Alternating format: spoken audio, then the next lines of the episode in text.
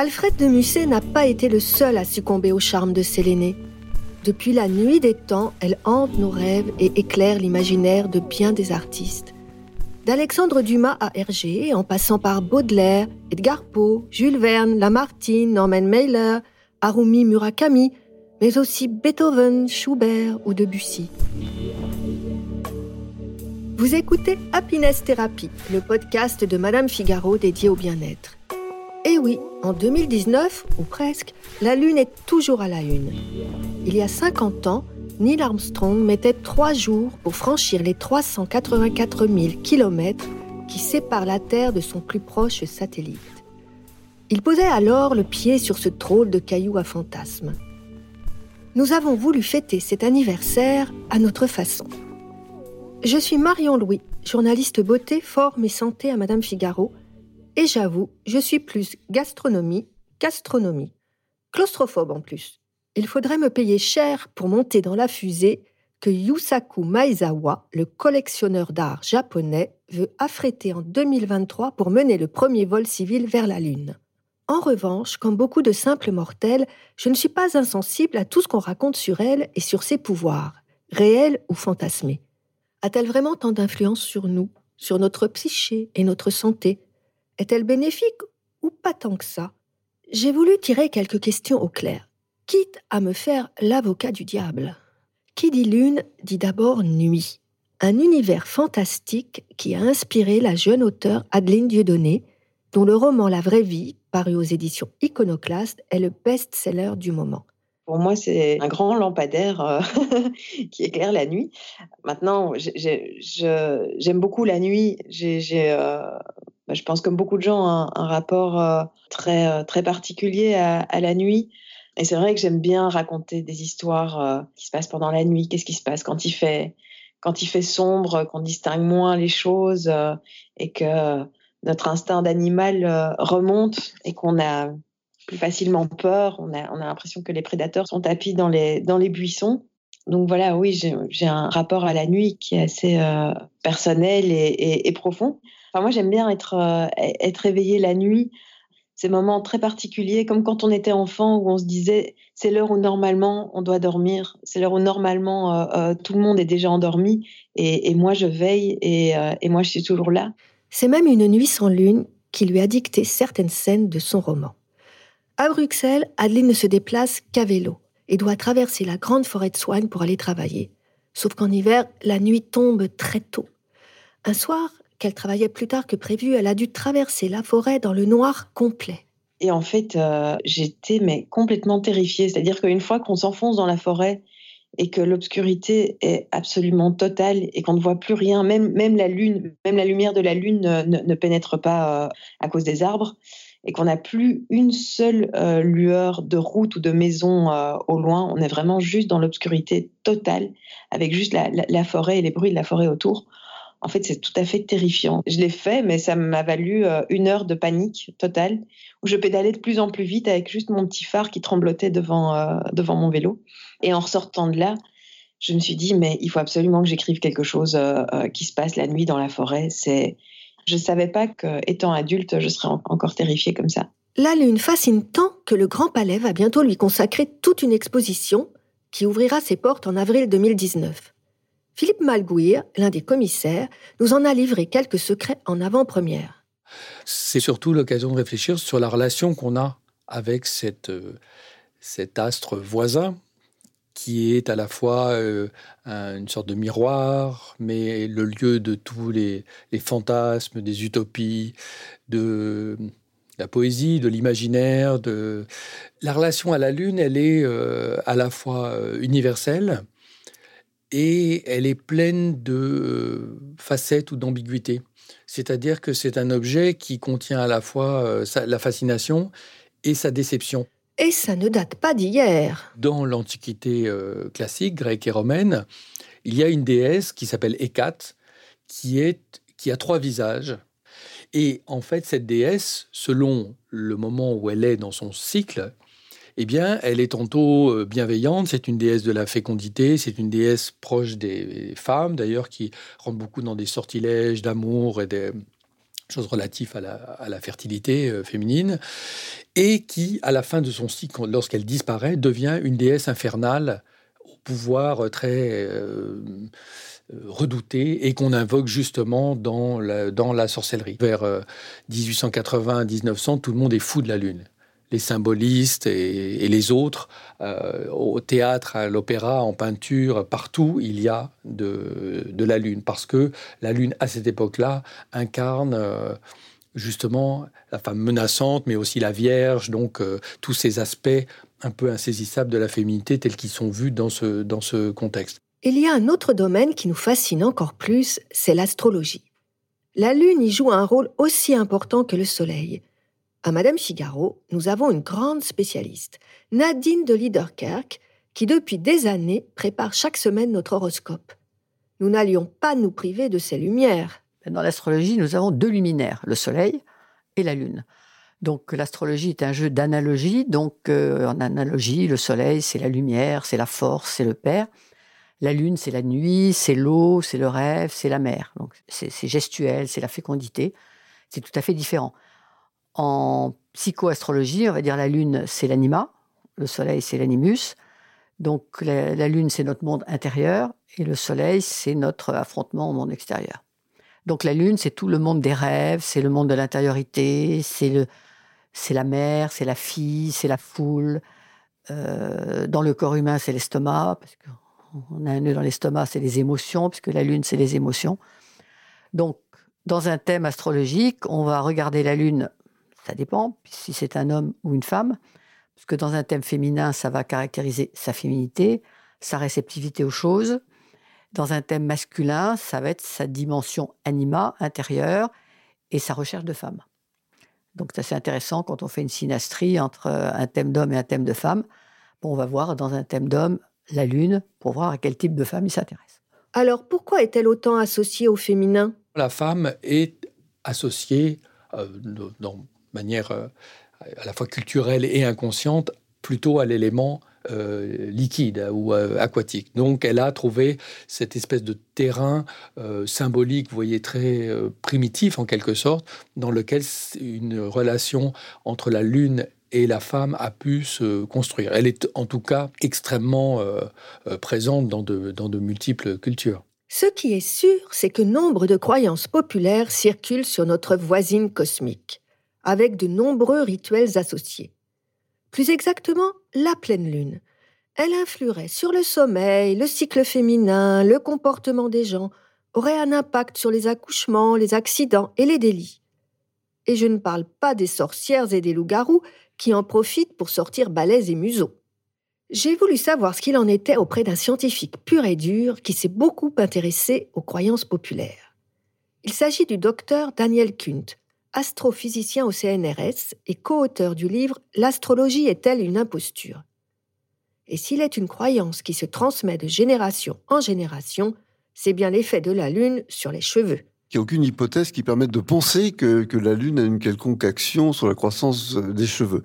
D'abord parce que les, cheveux, c'est quand même un, tissu mort. Enfin, ça pousse, mais après, euh, c'est sec, il n'y a pas de sève, il n'y a pas de fluide, il n'y a rien. Pourtant, certains n'en démordent pas. Le seigneur des ciseaux nocturnes s'appelle Jelani Mahashi, surnommé le coiffeur de la pleine lune. Depuis 38 ans, il tient salon au cœur de Paris, près du centre Beaubourg. En été, il officie jusque sur le trottoir et a même parfois investi toute la place des Victoires pour ses happenings capillaires dont il a le secret. Le soir de la pleine lune d'octobre où nous sommes allés lui rendre visite, il y avait moins de monde, mais quelques jeunes filles très convaincues. Je ne peux pas l'expliquer, ça, c'est un, phénomène, c'est un dicton qui existe depuis plusieurs siècles. Même moi, au début, je n'y croyais pas du tout. Je me rappelle ma mère, elle, elle en parlait aussi bien que ma grand-mère. Elle disait que c'était la lune, c'était bien de se faire couper les cheveux pendant cette période pour avoir des beaux cheveux. Donc, est-ce que c'est vrai? Oui. Est-ce que c'est faux? Je n'en sais rien. Mais moi, en tout cas, depuis 1983, ça dure et j'ai toujours des gens qui reviennent et qui sont satisfaits. Azélia, une jeune fille de 21 ans à la longue chevelure brune, elle y croit dur comme fer. Ça va faire deux ans, deux ans à peu près, que je viens ici les couper à chaque fois les soirs de pleine lune. Que j'ai remarqué qu'il y avait euh, une meilleure repousse les cheveux étaient mieux. Euh, je sais qu'ils ils sont plus forts, ils sont plus, plus jolis, plus souples. voilà.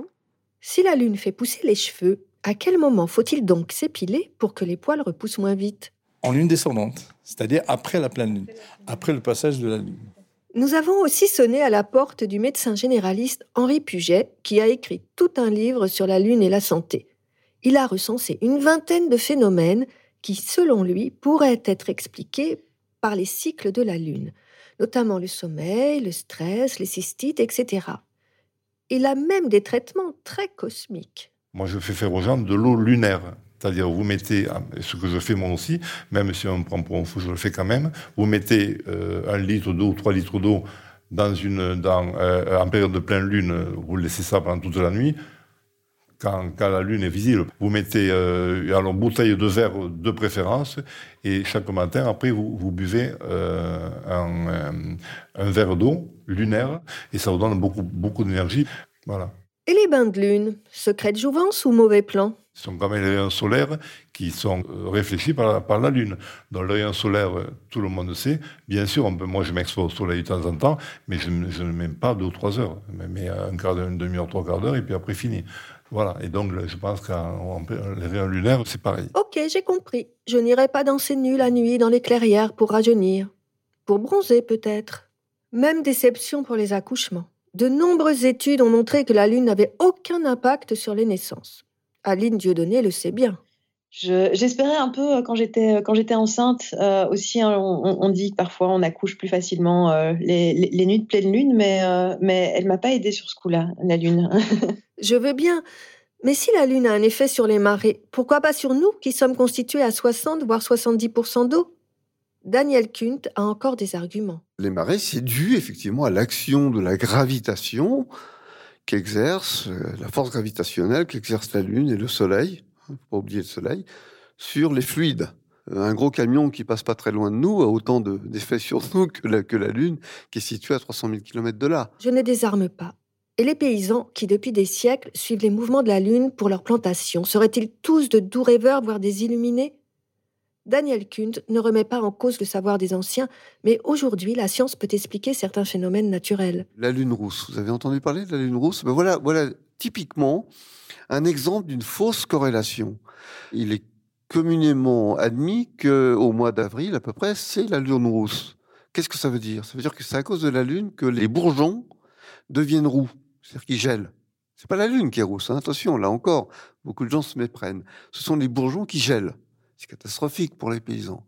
Et quand ça arrive, ça arrive. Pourquoi? Parce qu'il commence à faire beau, les bourgeons sortent, et puis tout d'un coup, bang, ils gèlent. Et quand ils gèlent, c'est souvent le ciel est bleu, le ciel est clair. Hein c'est pas quand le ciel est nuageux qui gèle, c'est souvent quand, au contraire. Vous savez, il fait frisquet, il fait froid. Et il se trouve que si c'est le moment de la pleine lune, on voit la lune à ce moment-là. Donc on fait, on fait le lien entre la lune et la gelée qui s'ensuit. Et c'est pour ça qu'il y a eu toujours cette idée que bah, la lune au mois d'avril, c'est mauvais, c'est responsable des bourgeons. Je continue à me demander pourquoi la lune nous fascine autant.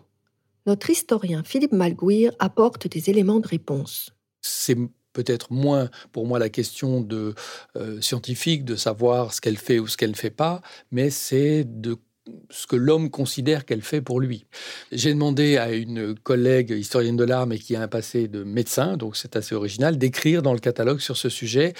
Et elle a été aussi très surprise de voir le grand regain d'intérêt qu'il y avait pour ces questions euh, aujourd'hui malgré le fait qu'on ait en quelque sorte euh, établi que ce n'était pas le cas mais c'est très intéressant de constater que les gens préfèrent croire une chose qui leur plaît plutôt que de savoir quelque chose qui ne les intéresse pas.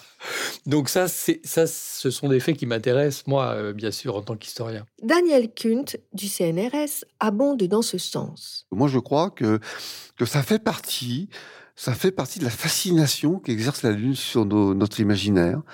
Et alors là, il y en a, il y a beaucoup à dire. Hein, donc, de ce point de vue-là, oui, la Lune agit sur nous, agit sur notre euh, psychisme, sur notre tempérament, sur nos humeurs, hein, et, sur, sur, les symboles que nous avons mis en avant pour la représenter, pour euh, l'associer à notre vie. Si le cycle lunaire de 28 jours fait bien penser au cycle féminin, il faut rappeler que d'une femme à l'autre, celui-ci varie de 26 à 35 jours. notre astrophysicien a encore des choses à dire. C'est pas vrai que la Lune euh, synchronise la règle des femmes. Vous avez des femmes qui ont des règles n'importe quand. Elles ont toujours, c'est toujours 28 jours, mais c'est pas forcément lié, vous voyez, d'une manière euh, synchronisée avec le, le- le système de la Lune. Finalement, la Lune a peu d'effet sur nous. Mais on a quand même le droit de rêver, comme l'ami Pierrot. L'astrologue Nadine de Liederkerk connaît bien ses tempéraments lunaires. Alors, il y a un signe dont elle est propriétaire, c'est le cancer. Donc, c'est le crabe, avec c'est l'en- c'est l'enfant. Parce que même en, morphologie, vous avez aussi un type de morphologie lunaire où tout est en rond, en, ligne. c'est très enfantin. La lune, c'est l'enfant, c'est le petit bébé. Donc, Terre est vraiment le signe de la lune. Et puis, on a des signes qu'on appelle par exaltation, où la lune se sent très bien. C'est le signe du taureau. Parce que le taureau, c'est le printemps, c'est la fécondité de la nature.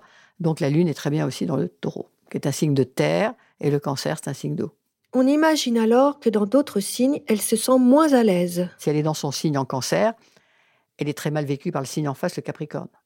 Donc le capricorne, d'ailleurs les capricornes, le signe du capricorne ont souvent un problème avec leur mère. Trop de mère ou pas assez de mère. Donc ils ont du mal à jouer les émotions. Donc quand la lune est placée en capricorne, on va dire qu'elle est en exil, elle est mal placée parce qu'elle est sous le gouvernement d'une planète de frustration, de limitation. Donc ça, c'est pas agréable. Et comme elle est en exaltation dans le signe du taureau, eh bien, elle n'est pas très en, en- en forme dans le signe du scorpion.